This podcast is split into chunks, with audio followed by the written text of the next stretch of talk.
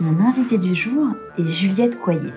Juliette, tu as été la directrice du développement RH de Canal+, et aujourd'hui tu es Chief Talent Officer pour Avas, un poste clé dans un univers où la chasse aux talents créatifs est stratégique. Rappelons les faits, Avas est l'un des plus grands groupes de communication au monde, créé à Paris en 1835 par Charles Louis Havas. Le groupe emploie aujourd'hui 20 000 personnes dans plus de 100 pays. Bonjour Juliette. Alors je rappelle le principe de ce podcast partager des retours d'expérience, mettre en commun des conseils, trouver des tips concrets pour appréhender et surmonter ensemble cette période inédite. Le 16 mars, c'est officiel. La France bascule dans le confinement strict. Comment se passe la situation chez Havas? Où es-tu Est-ce qu'il y a une annonce officielle de la direction? Et surtout, comment tu partages ce message avec ton équipe? Alors, pour nous, c'est un peu particulier parce que tu le disais dans la présentation, on est, euh, on est un groupe réparti dans, plus de 100 pays et en fait, euh, ben, on avait déjà un peu, euh, on vivait un peu par procuration ce que vivaient nos collègues chinois dans un premier temps et puis assez vite nos collègues de Madrid et de, et de Milan. Donc, en fait, on voyait quand même la chose arriver. On avait depuis une quinzaine de jours la consigne de rentrer tous les soirs avec notre ordinateur portable pour pouvoir, en cas d'annonce de dernière minute, euh, euh, voilà, s'organiser pour assurer la continuité euh, de l'activité. Donc, c'est d'un point de vue pro, j'ai envie de dire, il n'y a pas de, surprise ou de coup de massue ou d'étonnement majeur. D'un point de vue perso, c'est plus que depuis le début de cette crise, événement, je ne sais même pas comment l'appeler, je ne sais pas trop quoi en penser en fait.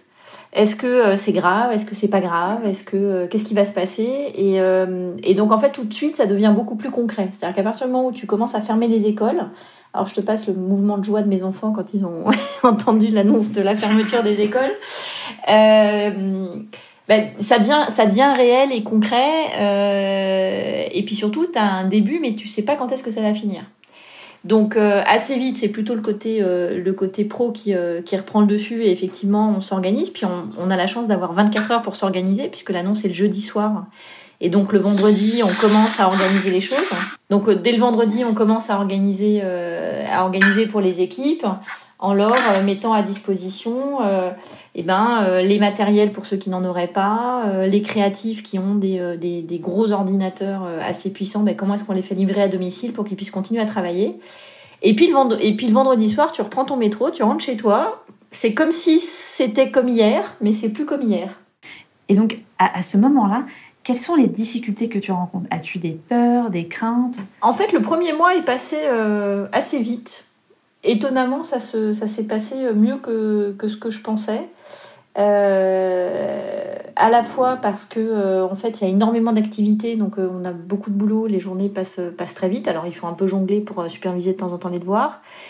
C'est plus l'annonce de on repart pour un mois qui est peut-être plus un peu plus difficile, c'est-à-dire que je trouve que en fait cette situation elle consomme beaucoup d'énergie. Moi je suis plutôt quelqu'un de d'extraverti et je me recharge au contact des autres.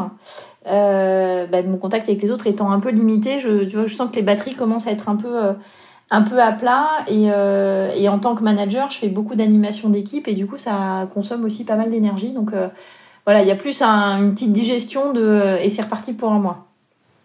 Et je crois justement que ton équipe est en télétravail. On s'aperçoit pour beaucoup que le télétravail est aussi vécu comme un test de digitalisation grandeur nature. Il y a d'un côté ceux qui étaient prêts, outillés, formés, et ceux qui prennent conscience de l'urgence de se préparer à ce type de situation. Quel était votre niveau de maturité sur le télétravail? Chez Avas, on est venu assez tard au, télétravail et puis de manière euh, un peu différente euh, en fonction des, agences. Euh, après, on est passé par la phase des, grèves des transports qui a accéléré, qui a accéléré cette phase de télétravail et finalement on s'est rendu compte que ça marchait bien. Donc ça a pu lever, je pense, les, les derniers euh, freins qu'il pouvait y avoir euh, chez certains managers en se disant ça va être compliqué. Et finalement, l'activité la, continue très bien. Si je te donne un exemple, on a euh, tous les lundis matins avec la division média, il y a une réunion qui, qui regroupe une trentaine de managers. Bah, dès le lundi matin, cette réunion, elle avait, elle avait basculé en mode digital et elle s'est déroulée sans, sans problème et sans, sans difficulté particulière. Donc il y avait vraiment une impression de les premiers jours de vraiment business as usual, c'est-à-dire que tout ce qui, euh, tout ce qu'on aurait fait en temps normal, on l'a fait. avec des sujets de préoccupation un peu différents parce que bah, côté métier, il faudra rassurer les clients et gérer les ajustements de, de, campagne. Et puis côté RH, tu as effectivement pas mal de boulot pour savoir comment ça va s'organiser. Mais finalement, les outils digitaux répondent très bien à ce qu'on a besoin de faire. On ne gère pas des lignes de production, donc c'est assez simple. Et alors là, c'est le petit moment technique de cette émission. Quel type d'outils utilisez-vous? Alors historiquement, on a euh, sur la dimension euh, internationale, pour ceux qui, euh, qui opèrent avec les, avec les autres agences à travers le monde, on utilisait déjà beaucoup Zoom.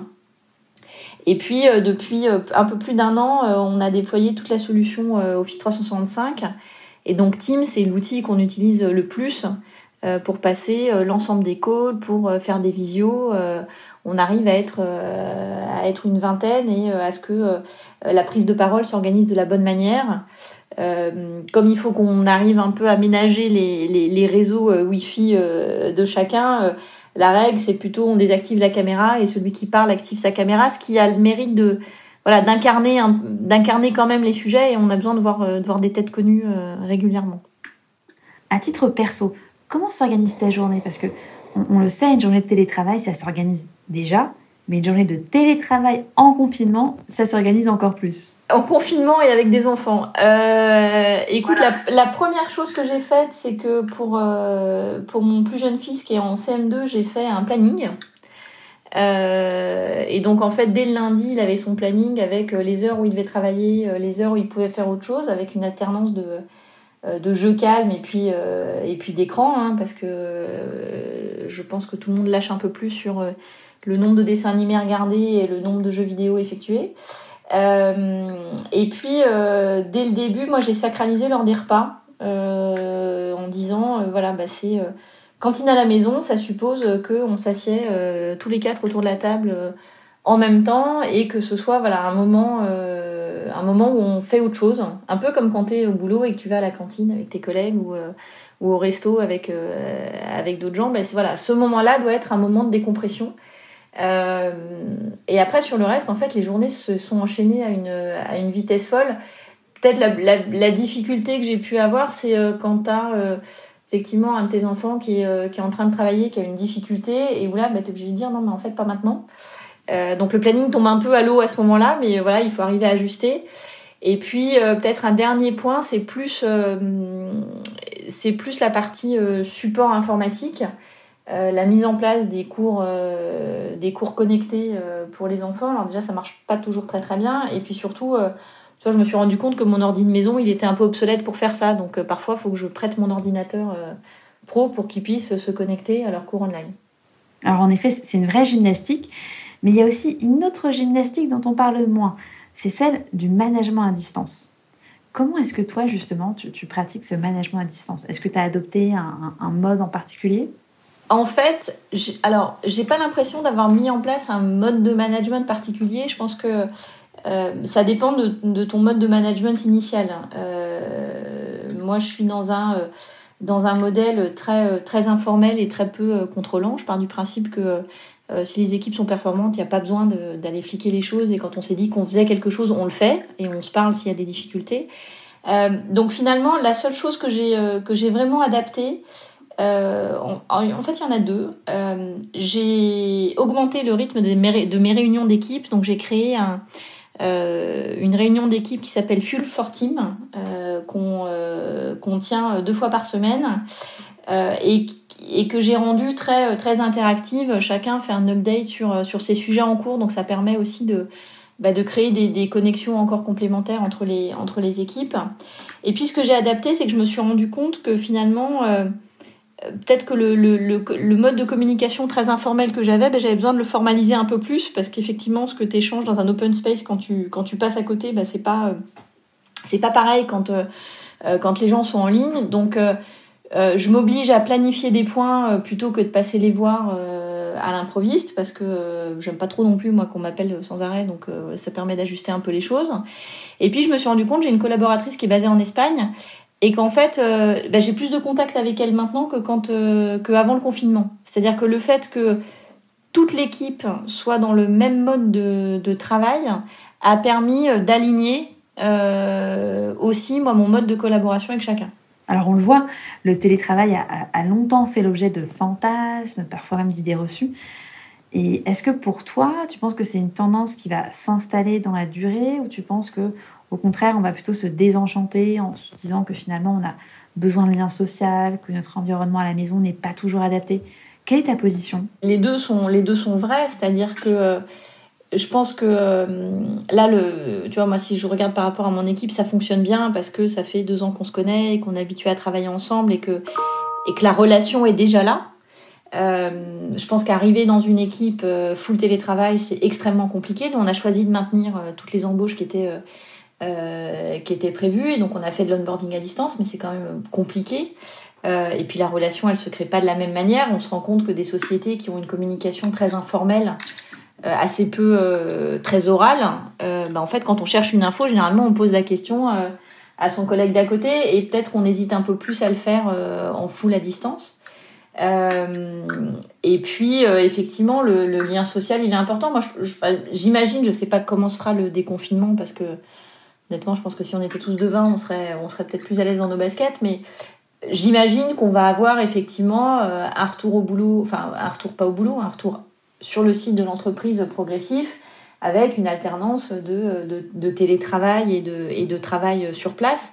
Et peut-être que justement l'enjeu d'adaptation, il va être à ce moment-là, c'est comment est-ce qu'on s'assure euh, qu'on arrive à, à, garder cette, cette cohésion d'équipe alors qu'on sera probablement sur des rythmes décalés. Alors c'est sûr que ça va être un, un véritable enjeu dans les, les mois à venir. On va passer à un sujet qu'on aime beaucoup, la formation.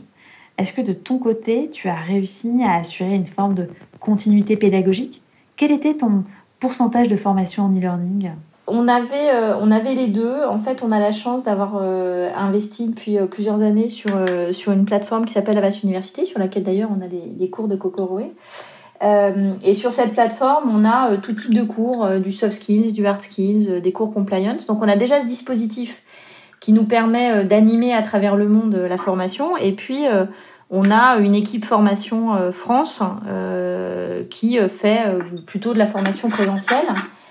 Et en fait, il y a, deux éléments extrêmement positifs à, la situation actuelle. La première, c'est que tous les pays se sont retournés vers nous pour qu'on mette encore plus de contenu sur Avas University.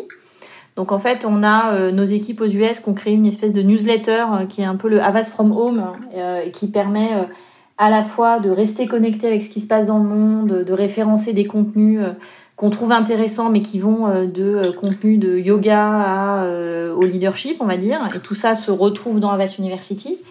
Et puis surtout, l'équipe Formation France a totalement pivoté dans sa façon de, de, de gérer la formation.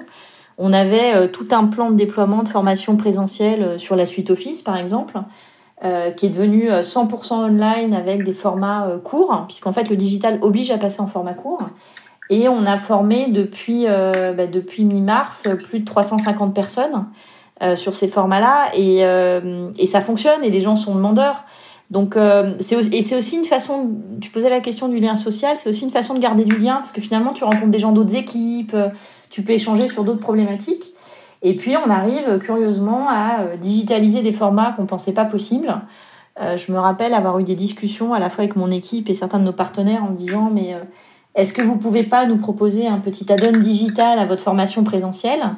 Soit quoi, ils me répondaient non, c'est compliqué, tout ça. Et puis finalement, bah, on arrive à on arrive à switcher en full digital. Donc c'est intéressant. Je trouve que ça ouvre un ça ouvre un, un nouveau champ. je reste convaincue qu'il faudra continuer à faire les deux mais euh, le présentiel et le digital se complètent super bien en fait. C'est fou, en fait, on voit que cette période vous a poussé à être ultra créatif et ultra agile. Oui, et puis à, la fois, tu as raison, à être euh, agile et créatif, et puis surtout à, à changer aussi les, les modes d'inscription. Je vais te donner un exemple, ça, a l'air anecdotique, mais par exemple, on a, on a créé, euh, enfin, mon équipe a créé un, un, un SharePoint sur lesquels tu as euh, toutes les sessions qui sont euh, référencées euh, de, formation avec des créneaux horaires. Et en fait, les collaborateurs s'inscrivent directement pour la semaine suivante. Donc on a aussi, on a à la fois réduit la durée des actions de formation, réduit le principe d'inscription qui avant prenait un peu de temps parce qu'il fallait checker, constituer des groupes, faire des choses un peu, dans la dentelle, et puis a poussé aussi bien notre équipe que nos partenaires à aller vers, vers plus de digital. Il y a quelque chose qui est très difficile à digitaliser, c'est l'onboarding. Tu le disais, vous avez maintenu les embauches en cours. Et je sais que chez Avas, vous avez un onboarding assez incroyable à base de courses d'orientation, d'immersion et même de concerts de musique. Comment est-ce que tu accompagnes aujourd'hui les nouveaux entrants dans ce contexte exceptionnel?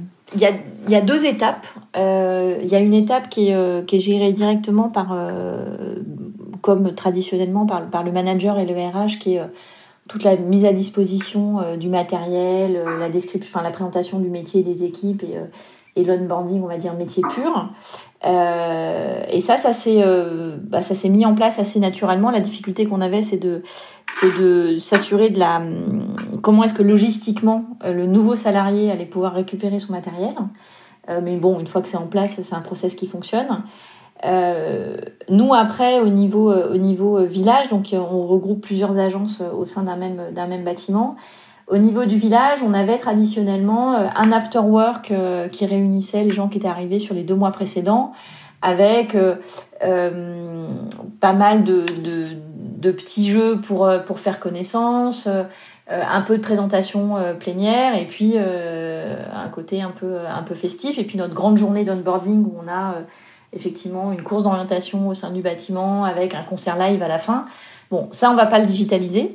Euh, en revanche, la première partie, euh, on est en train de voir comment est-ce qu'on peut, peut-être en plus petit groupe, là où d'habitude on a 30-40 euh, personnes, on peut faire des onboarding d'une vingtaine de personnes pour quand même les aider à, à, faire connaissance et puis à partager cette difficulté. Moi, je trouve que c'est dans des situations comme les nôtres, le sentiment d'appartenance à une boîte, il est super, super important parce que c'est ce qui fait que tu as envie de te lever le matin alors que ton bureau est à, est à trois pas de ton lit.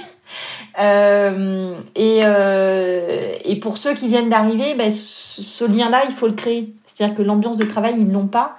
Donc, faut arriver à leur faire euh, toucher du doigt, leur faire un peu, voilà, générer un peu d'émotion qu'on sait assez facilement faire en live, qui est plus difficile à faire, à faire online. Donc là, on est en train de faire ça. La semaine prochaine, on va animer notre premier onboarding village online. Euh, donc je ne sais pas si ça va marcher, je te dirais. Peut-être qu'on va se, peut-être qu'on va se planter complètement, mais au moins on aura essayé. Alors ce moment hors norme contraint beaucoup d'entreprises à ralentir, voire même à stopper leur activité. Certains me disent qu'ils vont, euh, qu'ils en profitent même actuellement pour lancer des chantiers de fond. Euh, d'autres s'attaquent à des vieilles to-do list. Comment est-ce que tu mets à profit cette période? Alors au départ, je m'étais dit, je me, souviens très bien, le vendredi soir, là, quand je rentrais dans le métro, je m'étais dit c'est bien, je vais avoir le temps d'écrire ma strat RH ça fait un moment que je, me dis qu'il faut le faire. Puis moi, je n'aime pas trop faire des présentations euh, quand euh, je suis pas absolument obligée de le faire. Donc, euh, je me dis, je vais faire ça. Et puis, en fait, je n'ai pas le temps. C'est-à-dire que, alors, je, suis toujours en train de la, de la maturer, mais on a été, enfin, l'équipe RH et surtout les RH opérationnels. Hein, moi, je suis qu'en support sur ces parties-là, mais elles ont été très mobilisées sur comment on organise le travail dans le détail. Donc les 15 premiers jours euh, ont été euh, très compliqués euh, pour l'ensemble des, pour l'ensemble des équipes.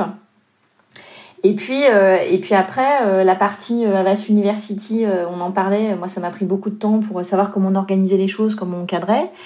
On continue à, répondre à des, à des pitch clients. Alors, c'est là où c'est un peu paradoxal. C'est, tu le disais, c'est qu'à la fois, il y a un ralentissement de, de l'activité économique, euh, qui est réel hein, et, qui est, euh, et important. Et donc notre objectif premier, c'est euh, comment est-ce qu'on on maintient, on maintient l'emploi. Et puis en parallèle de ça, bah, il y a des clients sur lesquels il faut qu'on continue à défendre pourquoi on est, on est les bonnes personnes. Donc voilà, je contribue aussi à quelques, à quelques sujets comme cela.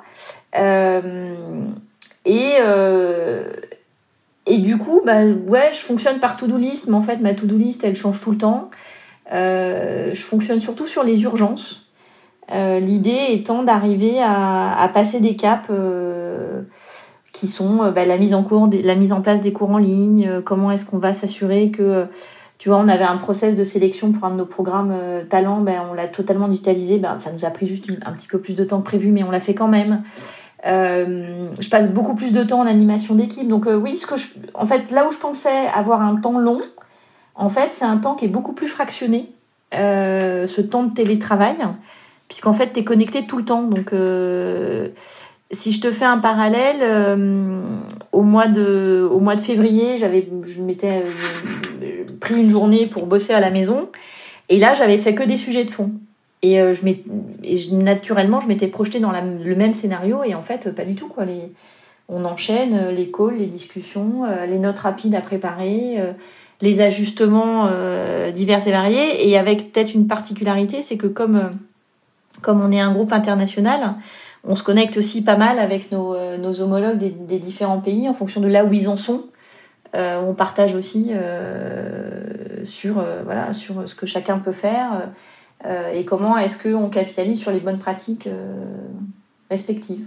Alors comme tu le dis, on a, on a en tête les urgences, mais en même temps, il faut aussi penser à demain. Et cette crise vient questionner nos pratiques, nos modes de vie, nos modes de travail. À ton niveau, qu'est-ce qui va changer? Qu'est-ce que tu vas faire différemment? Est-ce qu'il y a des, des, décisions que tu vas accélérer? Alors déjà, c'est dans un mois, donc c'est... c'est dans un mois si tout va bien, donc c'est dur de se projeter. Euh, écoute, honnêtement, je sais pas du tout. J'ai, finalement ce premier mois, il s'est passé euh, assez facilement, donc je me dis que on est, euh, enfin en tout cas que moi je suis assez adaptable et que, que ça change pas beaucoup. non, je pense que j'ai du mal à répondre à cette question. D'un point de vue perso, euh, je j'ai pas l'impression euh, que, alors même si j'apprécierais énormément mon petit café en terrasse le jour où on pourra retourner euh, boire un café en terrasse, voilà, je j'ai pas l'impression que ça va fondamentalement changer notre façon de notre façon de faire. Je pense en revanche que ça ça va changer plein de petites choses. C'est-à-dire que effectivement, je pense que le télétravail va être beaucoup plus ancré dans euh, dans les pratiques, euh, mais pas de la même manière que ce qu'on a fait là au, moment où tout le monde est en télétravail. Euh, je pense qu'effectivement, la formation va fondamentalement se transformer. et ça, c'est plutôt très positif parce que ça, faisait longtemps que, que, je poussais pour ça et je trouve que du coup, on arrive à montrer que ça marche. D'un point de vue managérial, ça montre bien qu'il faut être dans une logique de, de faire confiance, c'est-à-dire que si euh, si tu fais pas confiance à tes collaborateurs dans leur euh, façon de travailler, de gérer euh, ce qu'ils sont censés faire, bah, en fait, qu'ils soient en télétravail ou au bureau, c'est pareil. C'est-à-dire que quand on est physiquement au bureau, on a une fausse impression de contrôle. voilà, donc peut-être que privilégier, pour faire une réponse courte, peut-être privilégier encore plus la confiance réciproque. peut-être qu'il va falloir évacuer un peu ce que chacun a vécu, c'est-à-dire que tant que tant qu'on est, euh, on tient le coup, euh, je pense que tout le monde est focus. Euh, il y aura peut-être une petite phase de décompression qu'il va falloir adresser. voilà, donc je sais pas, elle est toute pourrie cette réponse. Je sais pas, en fait. eh ben, eh ben c'est top, ça nous convient. Juliette, je te remercie d'avoir pris le temps de partager avec nous ce précieux retour d'expérience en cette période qui, je le rappelle, est inédite. Amis de la RH, il ne me reste plus qu'à vous dire à très bientôt pour un prochain rendez-vous.